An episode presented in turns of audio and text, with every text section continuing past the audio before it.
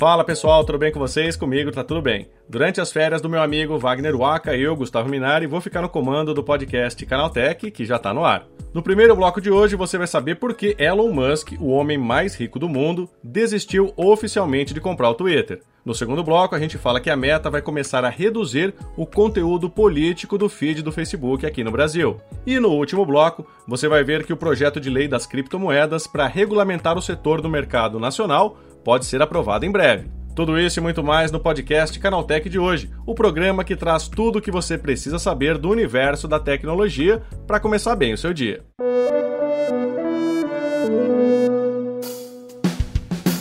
Olá, seja bem-vindo e bem-vindo ao podcast Canaltech, o programa que atualiza você sobre as discussões mais relevantes do mundo da tecnologia. De terça a sábado, às 7 da manhã, a gente traz três acontecimentos tecnológicos aprofundados direto para o seu ouvido. Lembrando também que a sua segunda-feira não precisa ficar sem podcast. Você pode ouvir o Porta 101 e o link está na descrição desse podcast aqui. Não se esqueça de seguir a gente no seu aplicativo preferido para receber os episódios novos em primeiríssima mão. E aproveita para deixar uma avaliação para a gente por lá. Combinado? Então vamos ao primeiro tema de hoje.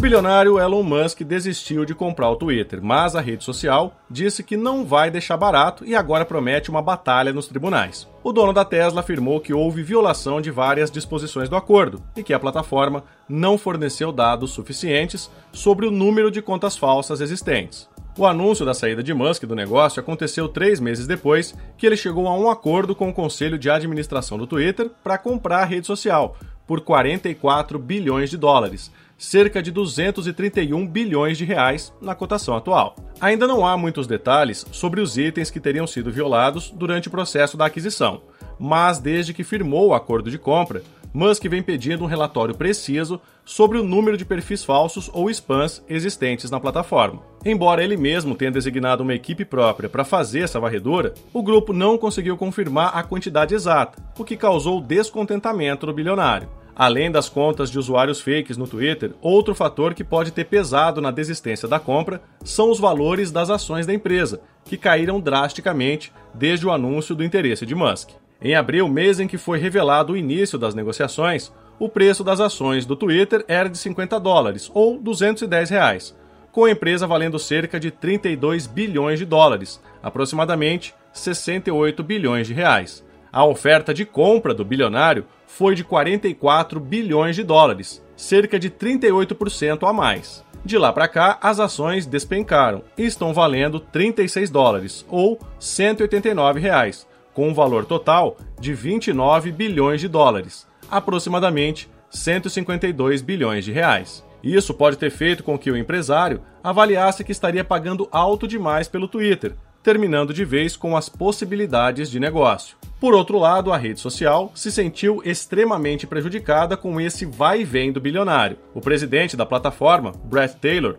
fez uma postagem dizendo que a mesa diretora vai contra-atacar. Segundo ele, o conselho do Twitter está comprometido em fechar a transação no preço e nos termos acordados com Musk. Além disso, o órgão planeja entrar com uma ação legal para fazer com que o acordo de fusão seja cumprido. Esse acordo determina que Musk deve pagar multa de 1 bilhão de dólares, aproximadamente 5,2 bilhões de reais, se houver quebra de contrato ou se o negócio virar uma disputa judicial. A empresa também pode ser obrigada a pagar a mesma taxa de rescisão ao bilionário em circunstâncias específicas. Por isso, essa briga nos tribunais pode se estender por muito tempo. O Twitter alega que a indecisão de Musk prejudica a imagem e a saúde financeira da rede social. Com o anúncio da desistência de compra, as ações da plataforma tiveram uma desvalorização de 5% na Bolsa de Nova York.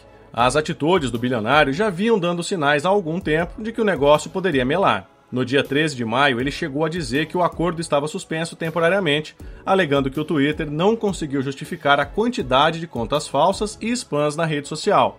Em junho, ele voltou a ameaçar a desistir da compra pelo mesmo motivo, alegando que as metodologias de teste da empresa eram inadequadas e que ele iria conduzir a sua própria análise. Musk alega ter feito várias tentativas para conseguir esses dados, mas que só recebeu informações incompletas e desencontradas da plataforma. Por outro lado, segundo analistas de mercado, Esse questionamento foi apenas uma possível tentativa do empresário de renegociar ou até mesmo se afastar do negócio. Desde que o anúncio de intenção de compra do Twitter veio a público, as ações da Tesla tiveram um baque considerável, o que pode ter levado Musk a repensar sobre a viabilidade do negócio e como isso impactaria nas outras empresas do grupo. A desistência da compra do Twitter por Musk ainda deve render muitos capítulos, dado que as partes envolvidas devem entrar numa batalha judicial sem precedentes. Pela lei antitrust norte-americana, após o anúncio do negócio, as partes precisam cumprir o intervalo de espera para que os órgãos reguladores possam avaliar se existem restrições imediatas à transação. O cumprimento da norma era um requisito indispensável para que a compra pudesse seguir o seu rumo natural. Como isso não aconteceu, o futuro desse negócio bilionário será decidido na justiça mas isso pode levar anos até que o processo seja concluído, independentemente de quem vai sair vitorioso ou não. Por isso, você precisa ficar ligado no podcast Canaltech para não perder nenhum capítulo dessa novela.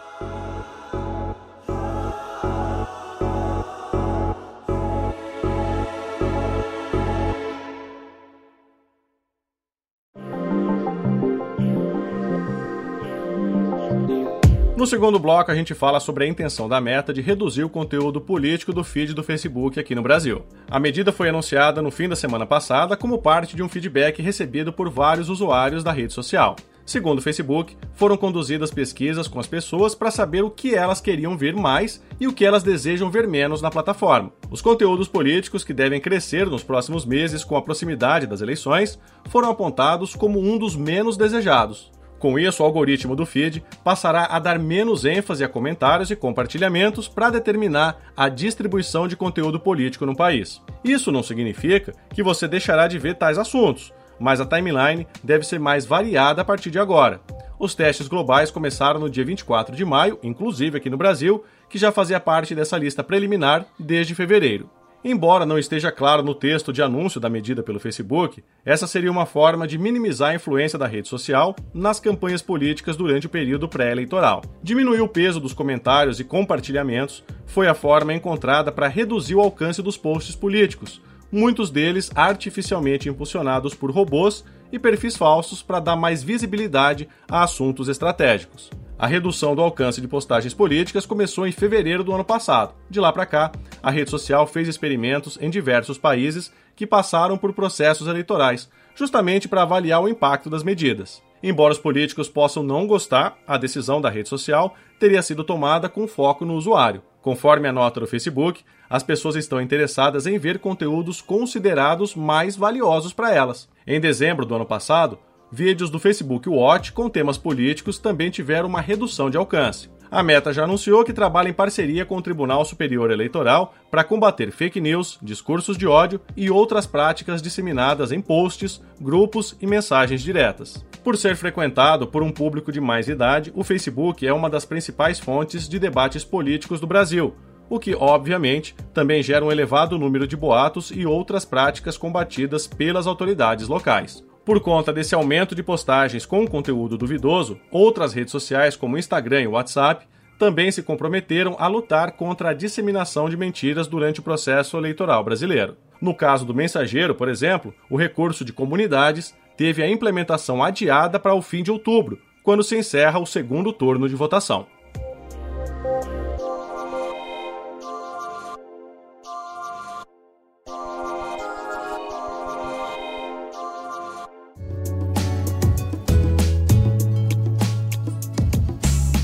O tema do último bloco de hoje é o projeto de lei das criptomoedas que pode ser aprovado em breve aqui no Brasil.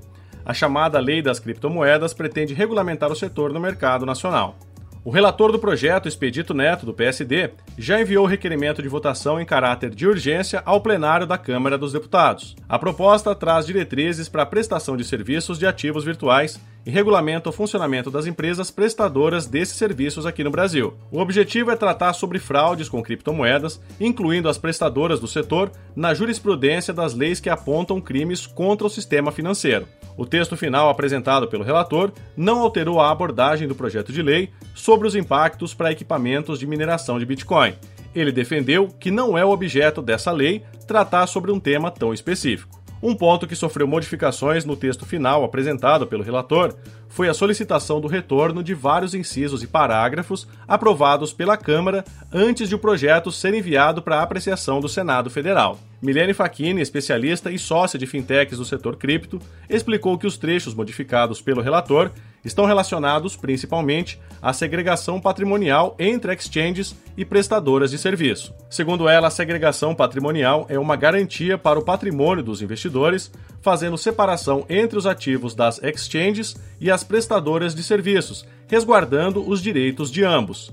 Em relação à modificação que trata das regras de transição, a especialista explica que são para estabelecer como as empresas do setor vão atuar no país daqui para frente. A segregação patrimonial é a obrigação imposta às plataformas do setor financeiro para que os ativos de determinado cliente não se misturem nem entre si, nem entre os ativos dos clientes e da corretora. O Senado quer implantar a segregação patrimonial no mercado cripto, seguindo o que já é praticado no mercado de ações e das cotas dos fundos de investimentos. Nesse modelo, as ações de determinado investidor não estão juntas com os ativos de outros interessados. No sistema bancário é diferente. O dinheiro pode se misturar desde que a instituição bancária garanta que, quando solicitado, os clientes terão acesso ao capital, seja por saque ou transferência. Para o deputado Expedito Neto, a segregação patrimonial aprovada pelo Senado não é necessária. Segundo ele, a corretora de criptomoedas é como um banco comum. Então, se as instituições bancárias podem usar o capital dos clientes para conceder empréstimos e realizar investimentos, as plataformas de negociação de criptomoedas deveriam ter a mesma liberdade. O texto final já foi encaminhado para a mesa do presidente da Câmara dos Deputados, Arthur Lira, e agora aguarda a discussão no plenário, o que deve acontecer nos próximos dias. É isso, terminados os temas mais relevantes de hoje, vamos agora para o quadro Aconteceu Também.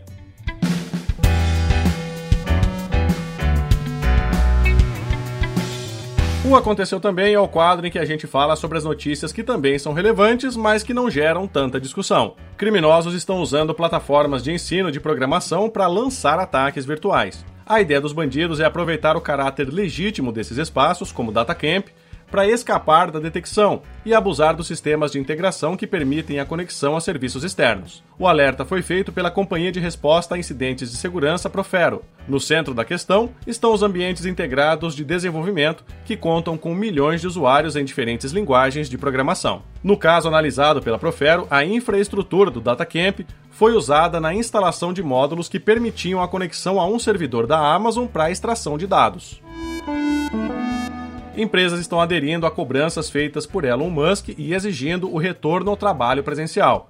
Segundo dados levantados pelo Tech Radar Pro, poucas empresas estão convencidas da viabilidade a longo prazo da atividade remota em tempo integral. A pesquisa envolveu 3 mil profissionais de TI e outros trabalhadores. A maioria das empresas, 59%, permitiu que menos da metade da força de trabalho mudasse para um modelo de trabalho remoto ou híbrido.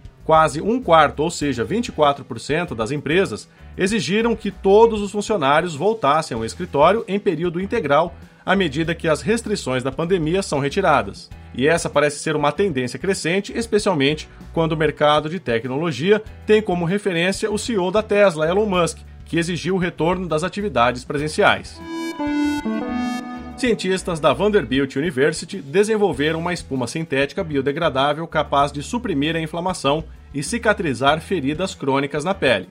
O novo material foi testado em suínos com feridas crônicas na pele, e a expectativa é que ele um dia possa acelerar o reparo tecidual entre pacientes com feridas que não cicatrizam com facilidade. Até agora, os estudos sugeriram que o curativo de espuma biodegradável é promissor para o uso em seres humanos. Essa espuma também deve ser utilizada na cicatrização de úlceras de pele ou contusões decorrentes de trauma. Segundo os autores do estudo, as úlceras crônicas levam aproximadamente um ano para cicatrizar a taxa de recorrência é alta e o índice de mortalidade em 5 anos é de cerca de 40% para os pacientes com diabetes. A Marinha do Brasil anunciou a criação do primeiro esquadrão de aeronaves remotamente pilotadas. Ele será o primeiro grupo de drones que será oficialmente operado pelas Forças Armadas na história do país. Segundo a Marinha, a frota conta com seis aeronaves não tripuladas de observação do modelo Scan Eagle, fabricados pela Incito, empresa pertencente à Boeing. A aquisição foi feita em março, com os drones sendo testados desde então, até que o lançamento do esquadrão fosse realizado. Com os drones, a divisão terá avanços em missões de inteligência, vigilância e reconhecimento. O uso dos aparelhos pode ser feito em inspeções navais, resgates, prevenção de crimes, combate à pirataria e até terrorismo. Uma nova praga que atinge o sistema operacional Linux chamou a atenção de especialistas pela capacidade de roubar dados e contaminar todos os processos rodando na máquina ao mesmo tempo em que usa diferentes táticas de ofuscação. A ideia é estabelecer permanência em dispositivos que tenham portas de entrada e vulnerabilidades ativas, permanecendo por lá enquanto for possível e desviando informações para os seus atacantes. Batizada de Orbit pelos pesquisadores em segurança da Intezer Labs, o malware é capaz de sequestrar bibliotecas compartilhadas do Linux, interceptando chamados de função para realizar as suas tarefas fraudulentas. Outras aplicações também envolvem a instalação na memória, todo como forma de se manter rodando nos dispositivos sem detecção pelo maior tempo possível.